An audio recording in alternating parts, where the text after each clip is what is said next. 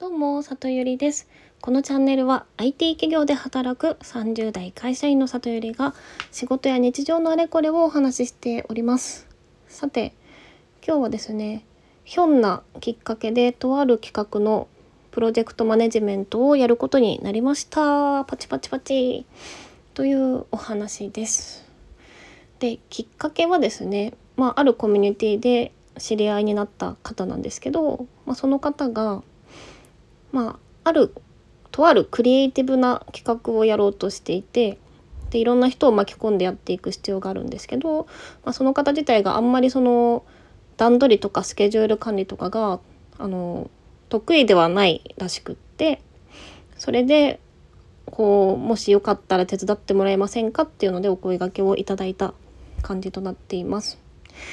で私の役割としては、まあ、今日ねさっきあの打ち合わせしてきたんですけどあの一旦それでゴールで何を目指してるのかっていうのを確認させていただいた上でその何ですかねまずやりたいことを聞いてでそこまでに何をやらなきゃいけないかと思ってるかを確認してでそれぞれの内容を深掘りしながらあの漏れがないかっていうのを点検させていただいてでそこからスケジュール化していつまでに何をするかっていうのを、まあ、あの提案させてもらってでざっくり整理ができたので、まあ、これからはこう走り出しましょうっていう感じですね。で走り出したらそれはそれであの何が消化できてるかっていう状況を管理させてもらったり、まあ、何らか進める上で問題が出てきたら相談に乗ったりっていうのをあのやることになりました。でねあのお仕事でやってる プロジェクトマネジメントに関してはあの全部の責任者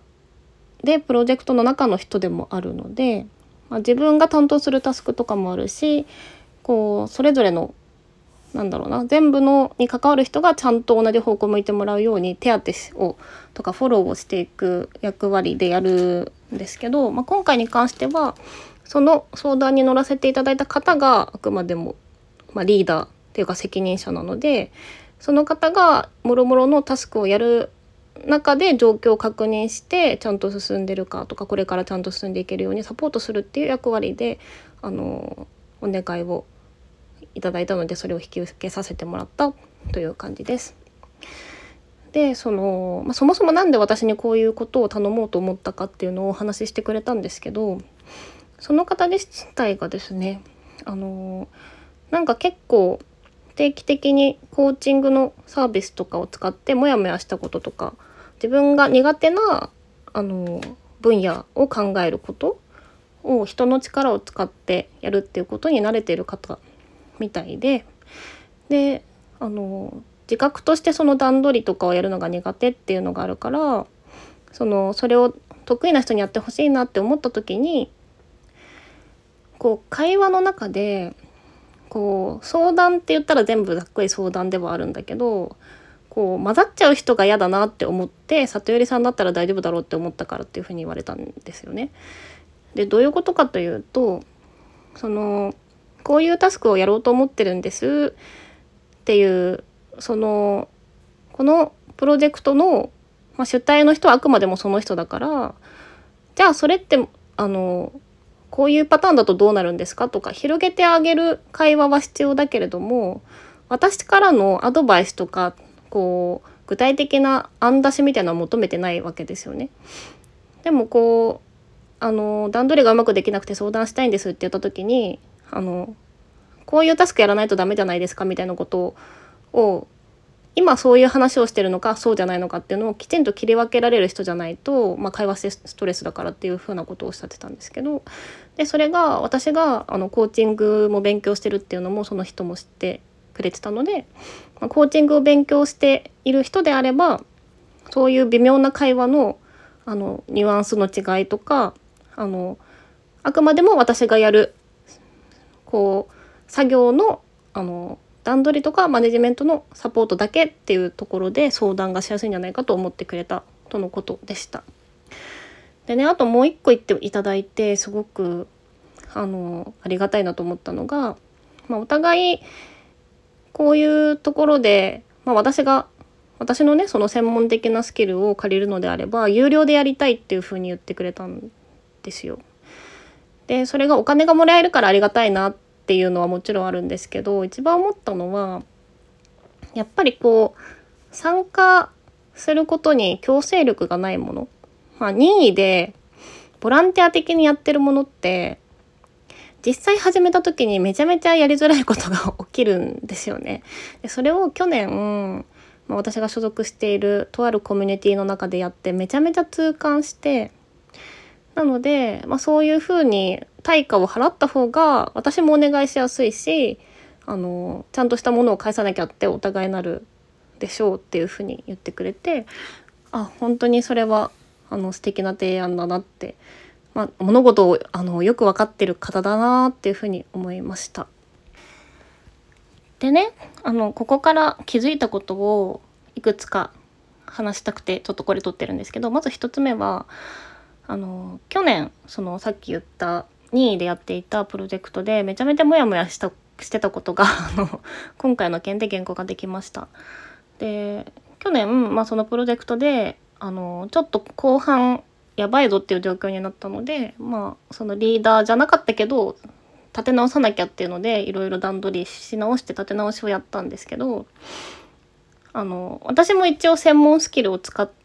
ているわけですけどその仕事の段取りとかちゃんと進めるとかそのコンセプトの見直しとかちゃんとそれを浸透させるみたいなことってあんまりこう周りの人に専門性のあるタスクやってくれてるって思ってもらえないんですよね。だからこれが私がもしヨガの先生でなんかみんなにヨガとか教えてたら対価払うよってなったのかもしれないけど